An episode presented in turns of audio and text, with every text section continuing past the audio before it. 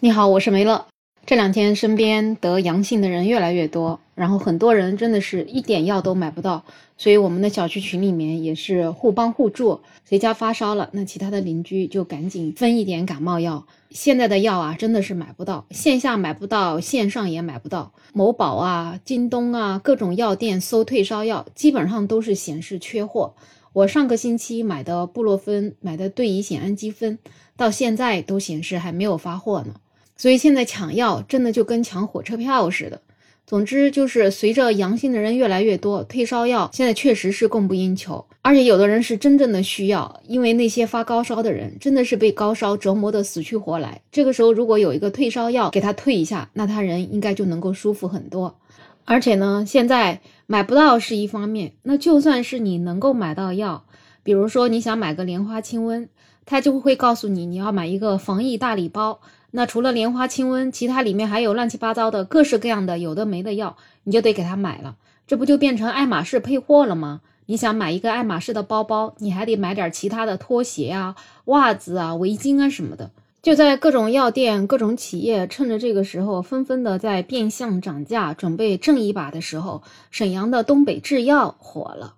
作为治疗发热的有效药物之一，对乙酰氨基酚，它依然还是以两块钱每板的价格销售给大众，也就是说两块钱二十片。最近有一些网友就是发视频说，东北制药的东北大药房，他们正在出售退烧药对乙酰氨基酚片，每个人限购两板，每板售价两块钱，那你买两板也就是四块钱。四块钱能做什么？四块钱估计也就是买一颗白菜吧。所以也就是说，这么宝贵的退烧药，它就是以白菜价就卖出来了。有记者就联系到了辽宁方大集团东北制药党群工作部的副部长史艳玲女士。这位史女士，她就说，他们卖的这个叫扑热息痛药品，其实是一直在生产销售的，已经有大概五十多年的时间了。国家公布了第九版防控方案和二十条优化防控措施之后，老百姓对于这种镇热解痛类的药物就是急剧增加。那东北制药就优化了他们的生产组织模式，产能提高到原来的两倍。那有一些网友问到两块钱二十遍便宜不涨价的问题的时候，这位史女士也告诉记者。他说：“因为老百姓对这个药品非常的认可，所以呢，他们也是一直保持着两块钱二十片的售价。那本身这个扑热息痛片，它的主要成分就是对乙酰氨基酚片，它适用于普通的感冒或者流行性感冒引起的发热，也用于缓解轻至中度的疼痛啊、头痛啊、关节痛，反正就是有止痛的作用。那也有东北的网友证实，去沈阳的东北大药房所有的网点确实都可以买到扑热息痛。”两块钱一板，每个人限购两板，也不需要拿身份证登记，但是呢，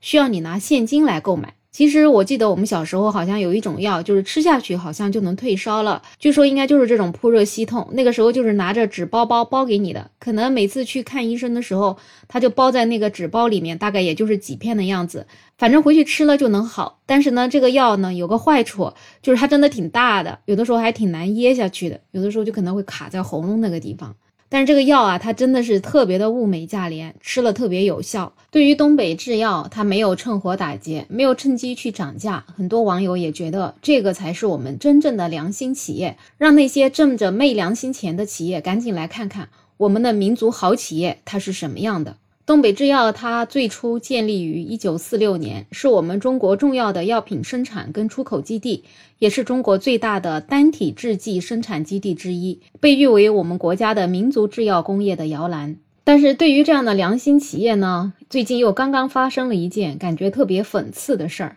就是东北制药因为涉嫌垄断被罚了一点三三亿的罚款。对于这种罚款力度，有一些外界就怀疑是不是同行在恶意举报。在新冠病毒大流行之下，东北制药的低价药可能是抢占了别人的市场。不过呢，他这个被罚呢，可能跟这个新冠的药比较平价，倒没有太多直接的关系。根据辽宁省市场监督管理局发布的信息，东北制药在二零一八年十一月至二零一九年六月期间。因为滥用了在中国左卡尼丁原材料市场的支配地位，高价销售了这些原材料，所以违反了反垄断法，构成了滥用市场支配地位，以不公平的高价销售商品行为。所以才被处罚了一点三三亿元的巨额罚款。只不过呢，这个处罚结果就是正好直到前两天的十二月十二号才公布的，给很多人造成了误解，误以为是东北制药在这个关键的时期扰乱了药品价格的市场才受到的重罚，所以可能跟这件事情确实不是一件事儿吧。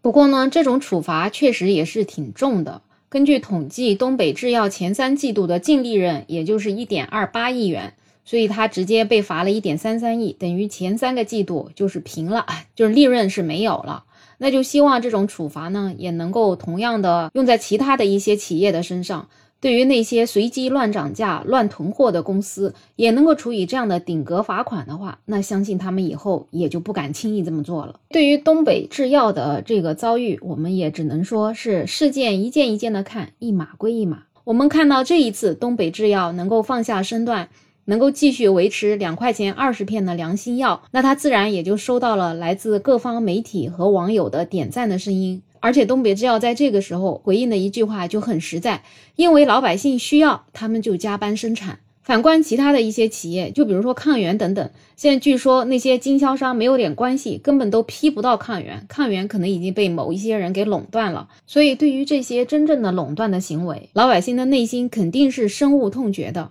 但是个人的力量毕竟是有限的，还希望相关部门能够及时处置，能够稳住目前的这种药品价格的乱象，打击那些投机的人和很多的非法组织。有一些投机倒把、镇国难财的这些人，他们不被重罚一下，是永远都不可能知道痛的。那本次节目就聊这么多，有任何看法，欢迎在评论区留言，也欢迎订阅、点赞、收藏我的专辑。没有想法，想加入听友群的朋友可以加我，没有想法的拼音再加上二零二零。我是梅乐，我们下期再见。